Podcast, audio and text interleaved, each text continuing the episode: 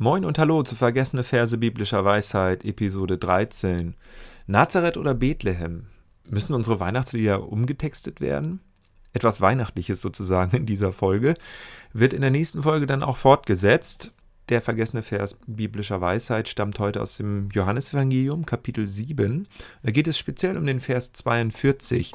Aus dem unmittelbaren Kontext lese ich mal die Sätze, die davor und den Satz, der danach aufgeschrieben wurde. Menschen stritten sich über die Identität von Jesus. Und da heißt es in Vers 40, als sie das gehört hatten, sagten einige aus der Menge, das ist wirklich der Prophet, der kommen soll. Manche sagten sogar, er ist der Messias. Der Messias kommt doch nicht aus Galiläa, entgegneten andere. Hat die Schrift nicht gesagt, dass der Messias ein Nachkomme Davids und aus Bethlehem kommen wird, dem Dorf, in dem David lebte? So kam es wegen Jesus zu einer Spaltung in der Menge. Der Vers, um den es in dieser Folge geht, ist Vers 42 noch einmal. Hat die Schrift nicht gesagt, dass der Messias ein Nachkomme Davids und aus Bethlehem kommen wird, dem Dorf, in dem David lebte? Die Gesprächspartner hier waren also davon ausgegangen, dass Jesus aus Nazareth kommt und dass er deshalb nicht der Messias sein könne, da dieser ja nach den Aussagen des Ersten Testaments, im Micha-Buch, im Alten Testament, gibt es diese Verheißung, dass dieser eben aus Bethlehem kommen soll. Daher die Schlussfolgerung, Jesus kann nicht der erwartete Messias sein.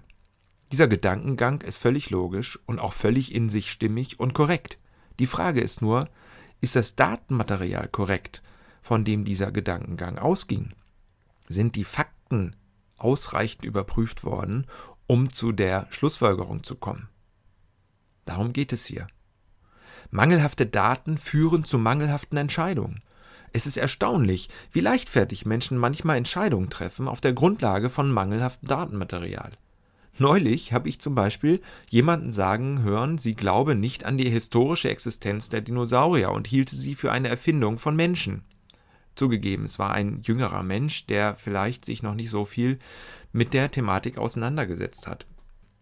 Doch jemand anderes meinte, dass Frauen in Deutschland bald gezwungen werden könnten, ein Kopftuch zu tragen, da die Islamisierung voranschreite. Woher kommt man auf solche Ideen? Bei allem Datensammelwahn in unserer Zeit, wo es so viel um Daten geht, ist es wichtig zu überprüfen, ob mein Datenmaterial, von dem aus ich Gedankengänge und Schlussfolgerungen habe, ob dieses Datenmaterial akkurat ist. Denn nur zutreffende Daten und zutreffende Fakten führen zu treffenden Entscheidungen im Leben. Zurück zum Text. Wenn jemand behauptet, göttlich oder wenn jemand behauptet, Jesus zu sein, untersucht man ihn oder sie im Normalfall und diagnostiziert gegebenenfalls einen religiösen Wahn. Eine komplexe Therapie folgt der Diagnose. Man spricht in der Medizin auch vom Messias-Komplex. So ist es kein Wunder, dass auch bei Jesus selbst manche seiner steilen Aussagen Irritationen und Kopfschütteln hinterließen.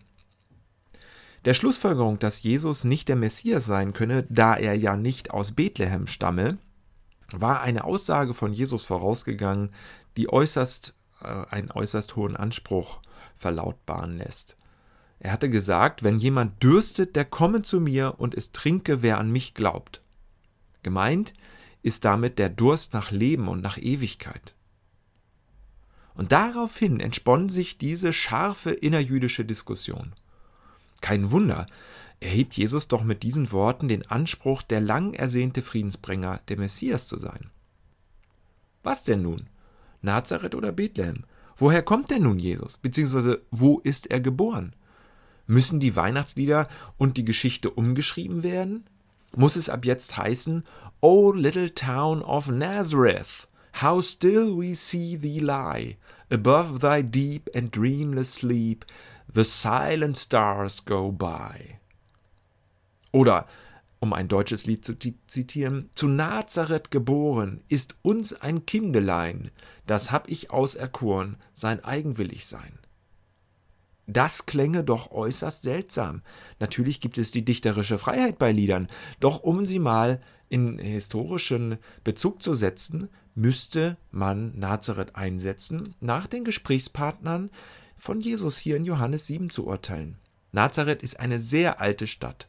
Heute wird sie von Muslimen und Christen bewohnt. Nazareth Illit ist jünger und wird hauptsächlich von Juden bewohnt. Manche glauben, dass die mit einer Kuppel versehene Verkündigungsbasilika in der Altstadt der Ort ist, an dem der Engel Gabriel Maria sagte, dass sie ein Kind in sich trägt.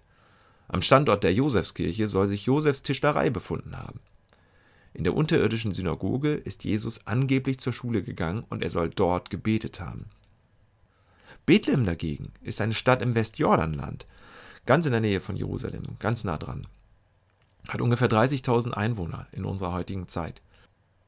Matthäus und Lukas entfalten die Theologie der Davidstadt Bethlehem in zentraler Weise im Neuen Testament. Für sie ist sie von grundlegender Bedeutung, weil sie die Jesusgeschichte mit der alten Davidsgeschichte verknüpft.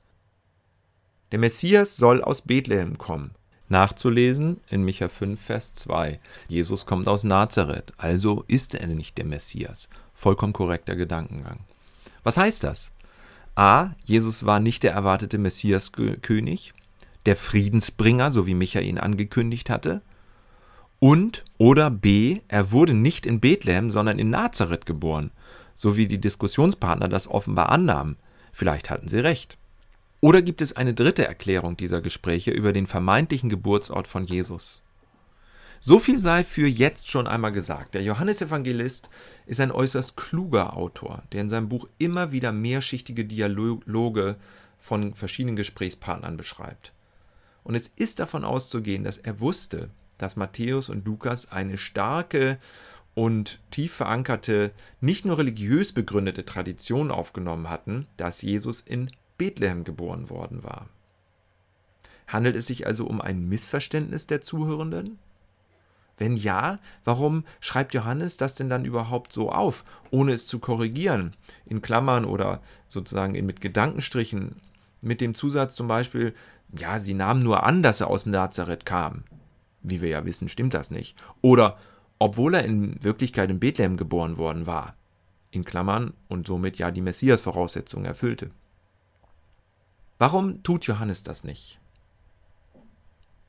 Wenn die Bethlehems-Tradition einen historischen Kern hat, wofür es gute Gründe gibt, das anzunehmen, dazu werde ich noch mehr in der nächsten Folge sagen, dann hatten entweder die Gesprächspartner von Jesus oder der Autor des Johannesevangeliums ihre Hausaufgaben, nämlich die Fakten zu checken, nicht ausreichend gemacht. Eins ist jedenfalls schon mal klar.